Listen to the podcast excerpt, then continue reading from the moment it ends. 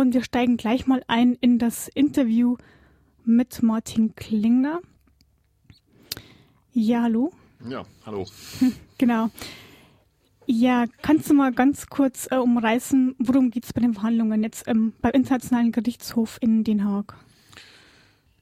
Ja, vielleicht erstmal zur Erklärung. Der Internationale Gerichtshof in Den Haag ist ähm, der Gerichtshof für Völkerrecht, für internationales Recht und ist ein Gremium der UNO, wird häufig verwechselt mit dem Internationalen Strafgerichtshof. Der ist auch in Den Haag angesiedelt, hat aber eine andere Aufgabe, nämlich strafrechtliche Verfolgung von ähm, insbesondere Verbrechen gegen die Menschheit. Ja, was hat es mit diesem Prozess auf sich? Deutschland verklagt Italien. Hintergrund ist, dass Opfer von NS-Kriegsverbrechen gegen Deutschland klagen seit mittlerweile 16 Jahren in Griechenland und in Italien und zuletzt italienische Gerichte mehrfach zugunsten der Überlebenden dieser NS-Verbrechen und der Angehörigen der Opfer entschieden haben. Deutschland will um jeden Preis verhindern, dass sich eine Rechtsprechung durchsetzt, nach der im Ausland, im Herkunftsland der Opfer gegen Deutschland geklagt werden kann. Aus diesem Grund wurde eine Klage angestrengt gegen den italienischen Staat, um damit die Rechtsprechung der italienischen Gerichte zu stoppen, die eben zugunsten der Opfer entschieden hatten.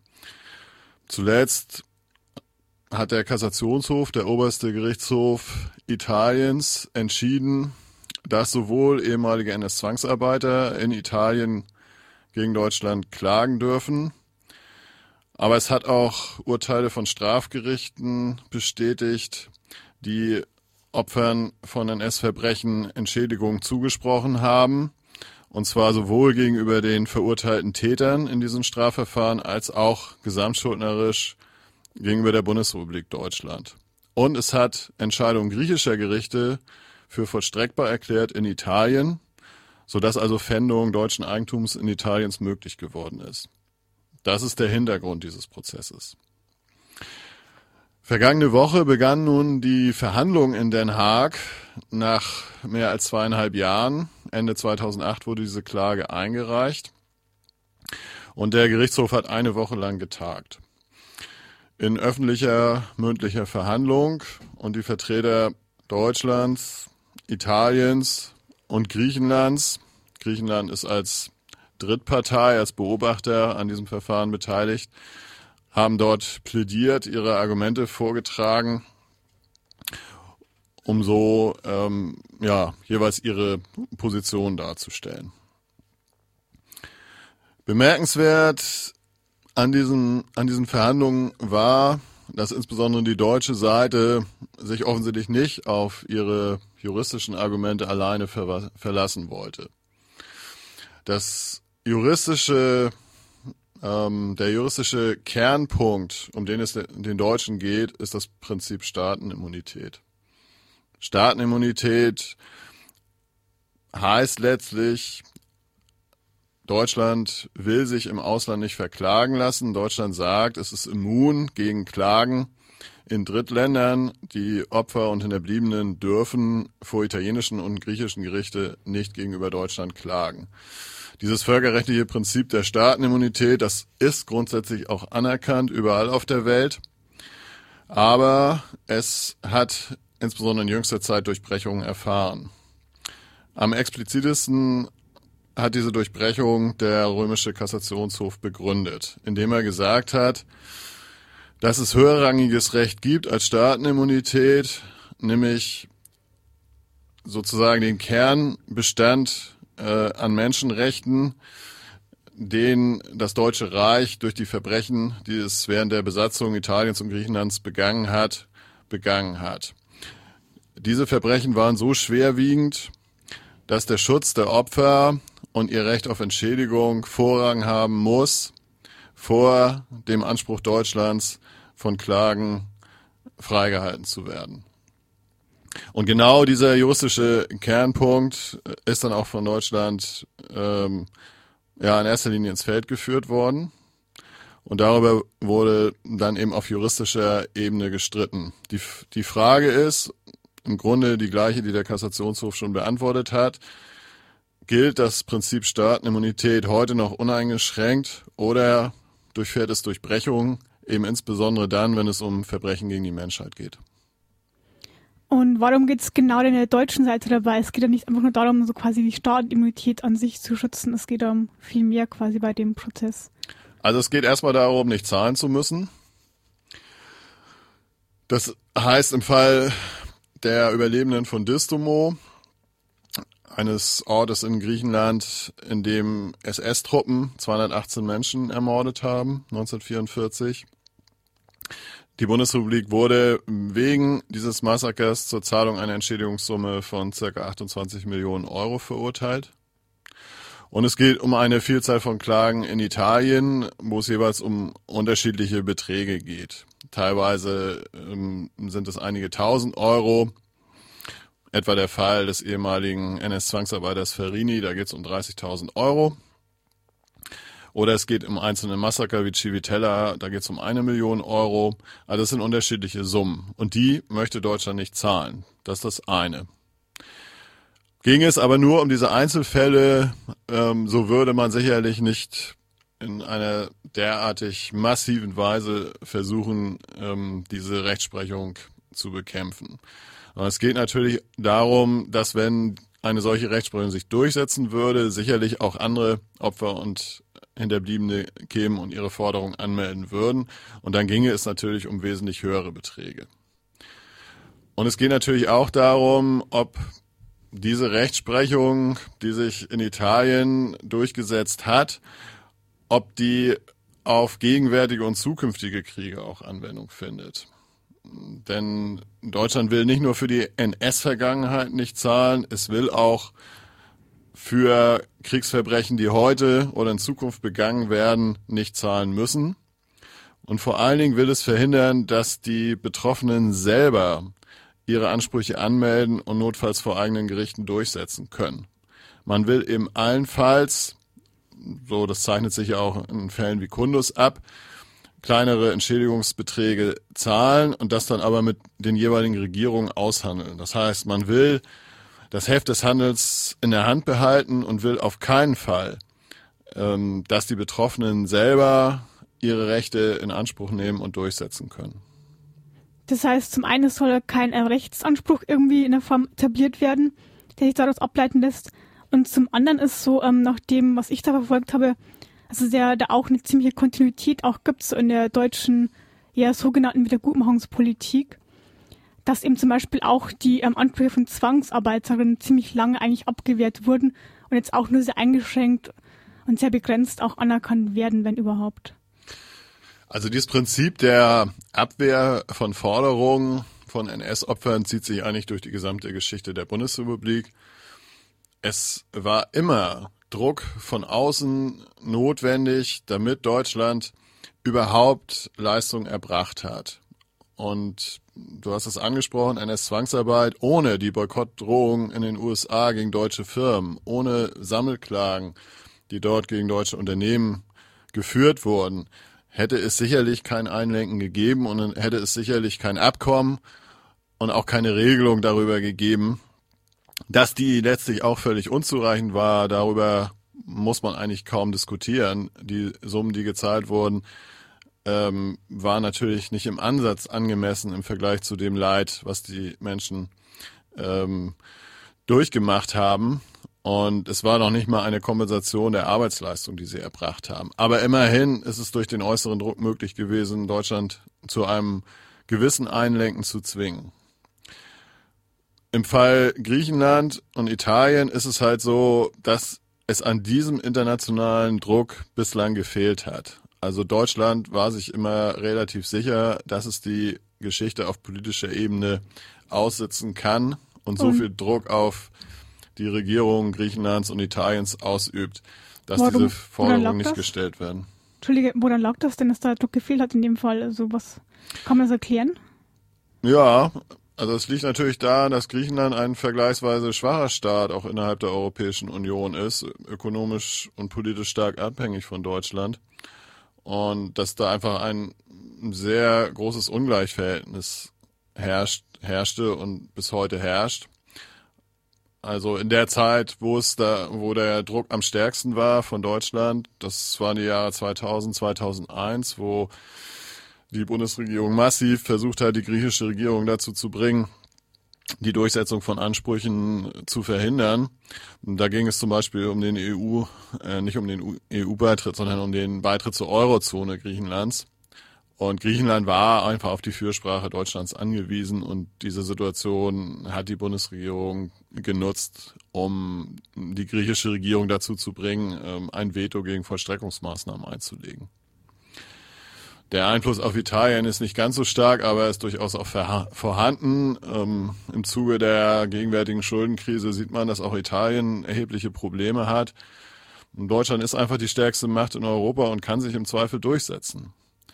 Die Konstellation bei der Entschädigung der NS-Zwangsarbeiter war eben so, dass die USA Druck gemacht haben und ähm, ein so ähm, ja eine eine solche starke äh, Staatsmacht im Hintergrund ähm, haben die Betroffenen in diesen Verfahren halt nicht.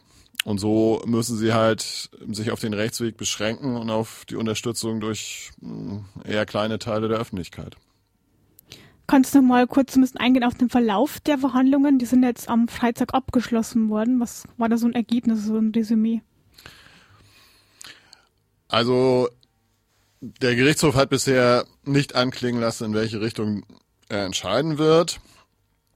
Es gibt kein, kein Urteil bislang. Mm, es wurde in erster Linie plädiert von den Beteiligten. Das heißt, es wurden mehrstündige Ausführungen gehalten. Alle Beteiligten, Deutschland hat sich durch drei Völkerrechtsprofessoren vertreten lassen, Italien durch vier.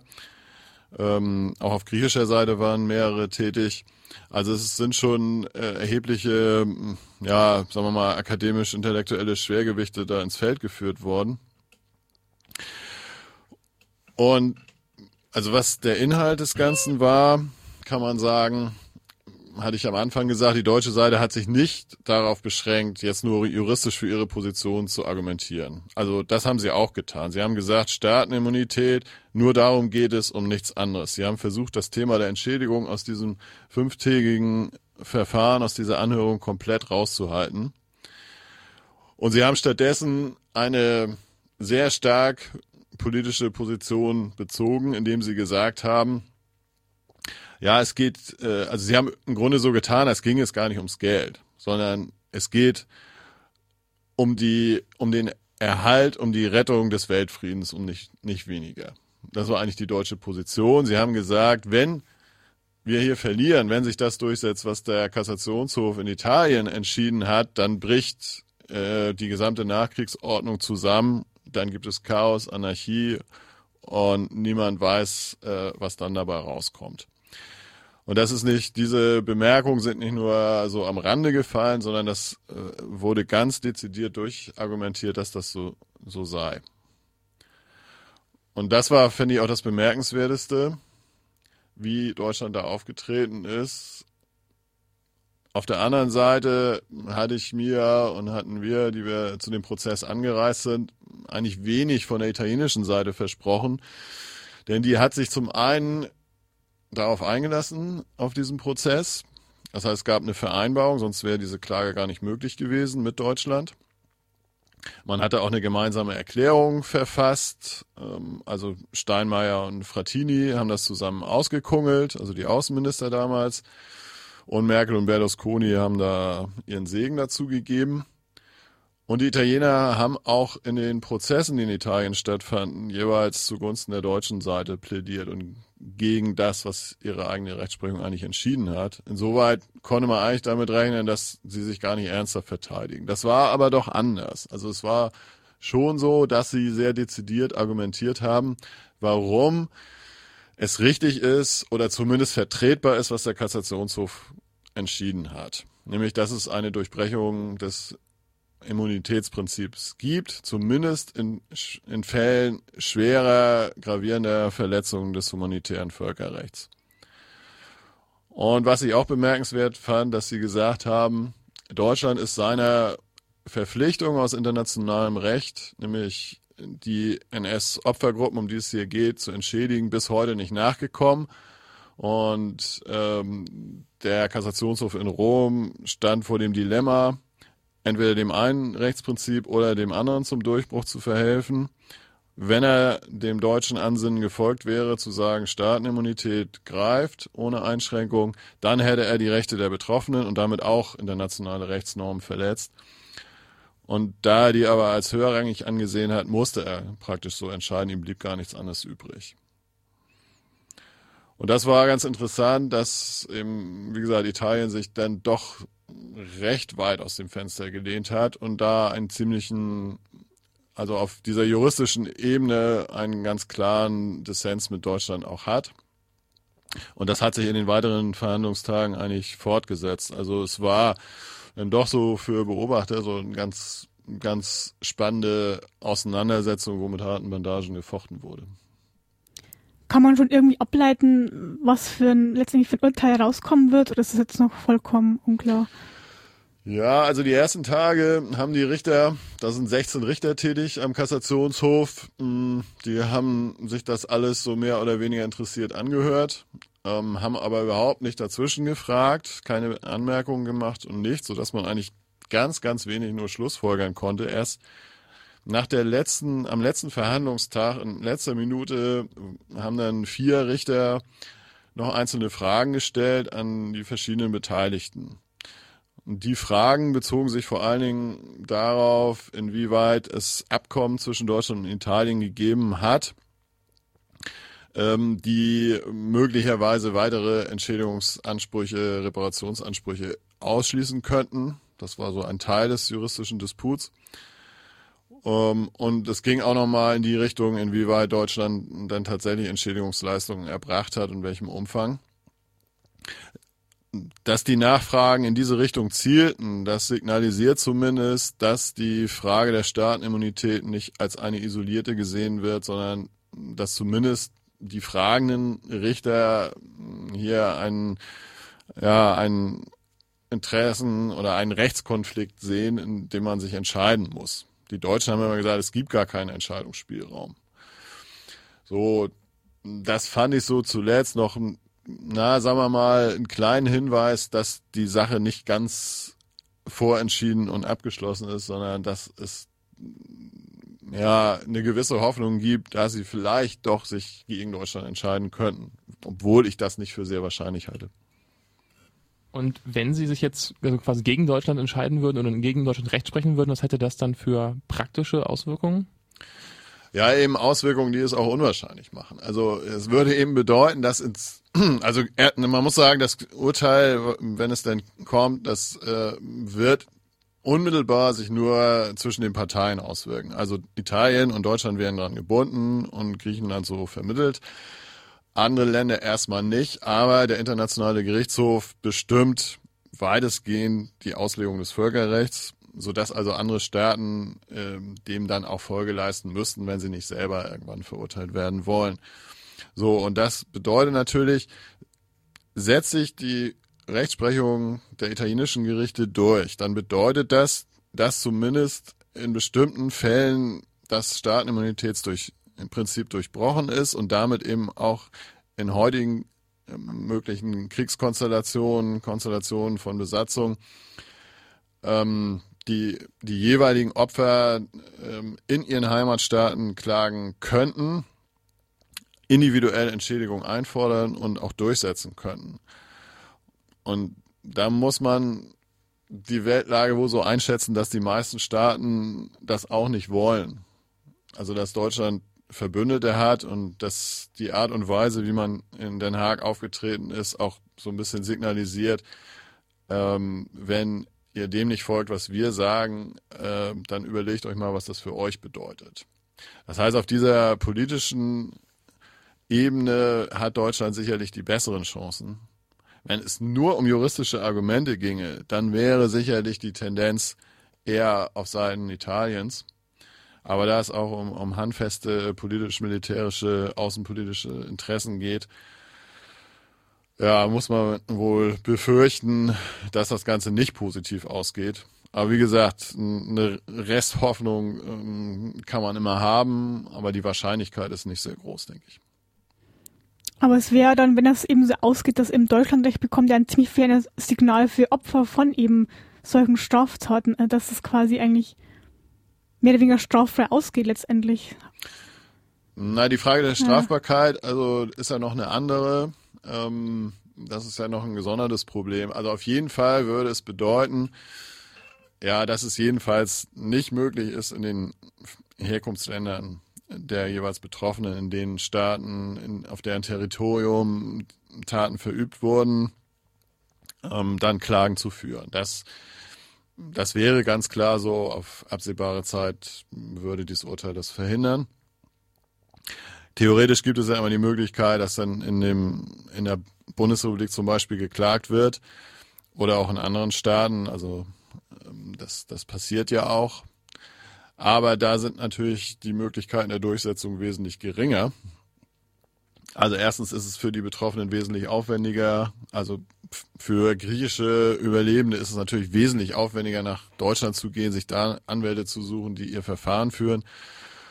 Und äh, es gibt eben auch eine Rechtsprechung in der Bundesrepublik, ähm, die im Zweifel der Staatsräson folgt und äh, die Klagen, die in Deutschland geführt wurden, die, die sind alle abgewiesen worden. Also da bestünde dann auch keine Hoffnung, jedenfalls in dieser Konstellation NS-Opfer gegen Deutschland. Also für die wäre tatsächlich alles vorbei. Okay, ähm, ihr werdet bestimmt den Prozess jetzt noch weiter verfolgen. Wann ist denn mit einem Ergebnis zu rechnen? Gibt es da schon so einen Zeitrahmen? Nee, die, die Richter haben jetzt den Parteien nochmal bis Ende September Frist gegeben, um auf Fragen zu antworten. Und danach wird das beraten und entschieden werden. Also ich rechne schon damit, dass sie dieses Jahr entscheiden. Aber ob das nun in vier, acht oder zwölf Wochen sein wird, das kann man heute noch nicht sagen. Also ich denke, sie werden eine Zeit lang drüber grübeln müssen. Äh, und äh, ich rechne eher damit, dass es Monate als Wochen dauert. Genau, und wie kann man sich denn bei euch informieren? Wo seid ihr denn erreichbar? Naja, also die meisten Infos äh, findet ihr auf der Internetseite. So ein bisschen äh, länger. Ähm, also entweder gebt ihr AK-Distomo auf eurer Suchmaschine ein oder ihr findet uns auf www ähm, nadia.org slash nadia slash initiativ slash ak-distomo. Ja, das ist wirklich ein bisschen lang, aber ak-distomo, das taucht dann überall auf.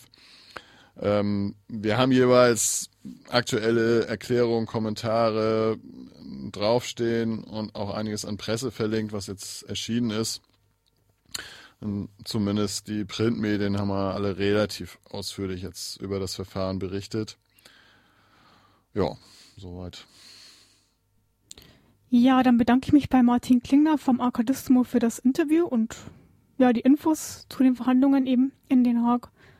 Und ja, ich denke mal, wir werden dann bestimmt nochmal weiter gucken, wie das dann ja ausgeht. Okay, sozusagen. Gerne. Tschüss. Ja, vielen Dank.